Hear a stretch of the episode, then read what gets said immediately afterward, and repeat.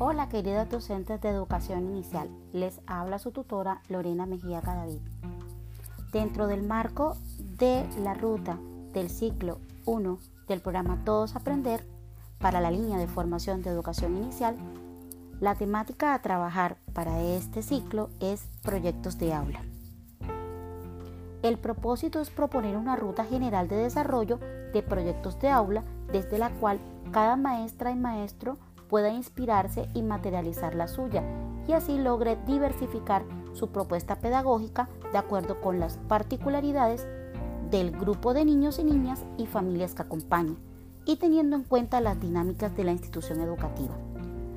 Reconocer y valorar las vivencias cotidianas de las niñas y niños como oportunidades para explorar y dar lugar a la curiosidad, como promotores de preguntas e intereses que permiten la definición de proyectos conjuntos entre el entorno del hogar como en el entorno educativo, para promover el desarrollo y el aprendizaje de los niños. ¿Te has preguntado alguna vez cuál es esa pregunta más inusual, novedosa o irreverente que alguna vez te hizo un niño o una niña? Pero ¿qué conocemos de los proyectos de aula? Los proyectos de aula surgen de los intereses y las preguntas de niños y niñas las expectativas de la familia frente al proceso educativo, las intencionalidades pedagógicas de los maestros y maestras. Los proyectos de aula buscan enseñar contenidos que niñas y niños desarrollen y aprendan de manera autónoma en respuesta a sus propias búsquedas e intereses. Organizar temática por periodos. Los proyectos de aula también integran a las familias en la socialización de los resultados, en las experiencias con niñas y niños desde sus saberes y capacidades, y en la consecución de materiales o recursos.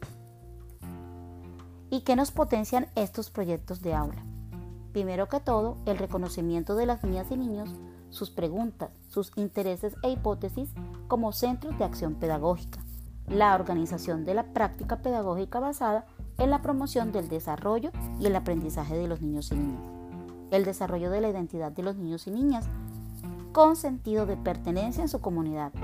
La participación de las familias junto con las niñas y niños, las maestras y los maestros indagando, preguntando, aprendiendo, dándole paso a las experiencias cotidianas y del aula y compartiéndola con los demás. La relación entre el hogar y el entorno educativo al promover la vinculación de saberes y prácticas y ser una propuesta participativa. Tengamos en cuenta lo siguiente, indagar, proyectar, vivir la experiencia y valorar procesos. Esos serán los cuatro elementos fundamentales para direccionar un proyecto de aula. Veamos entonces qué son el paso a paso para construir un proyecto de aula. Primero, elección de un tema de interés. Para ello, hay que tener una escucha atenta y la observación sensible y por supuesto la vinculación de las familias. Responder qué sabemos, qué queremos saber, hipótesis, imaginarios, ideas, expresiones, opiniones de las niñas y niños. Proyectar propuesta e ideas relacionadas con el tema elegido. Ese sería nuestro paso número 3, con la participación de las niñas y niños y sus familias. Nuestro paso 4, búsqueda de fuentes de documentación, recursos, materiales, familia y comunidad. El paso quinto, organización del trabajo. Intencionalidades tiempos, espacios y recursos. Acuerdos con los niños y niñas y las familias. Sexto, vivir la experiencia. Ser flexible, disfrutar la experiencia emergente. Sexto y último, valorar el proceso. Observar, escuchar, reflexionar, enriquecer la propuesta inicial y recoger y retomar las preguntas y las voces de niñas y niños. Documentar para comunicar.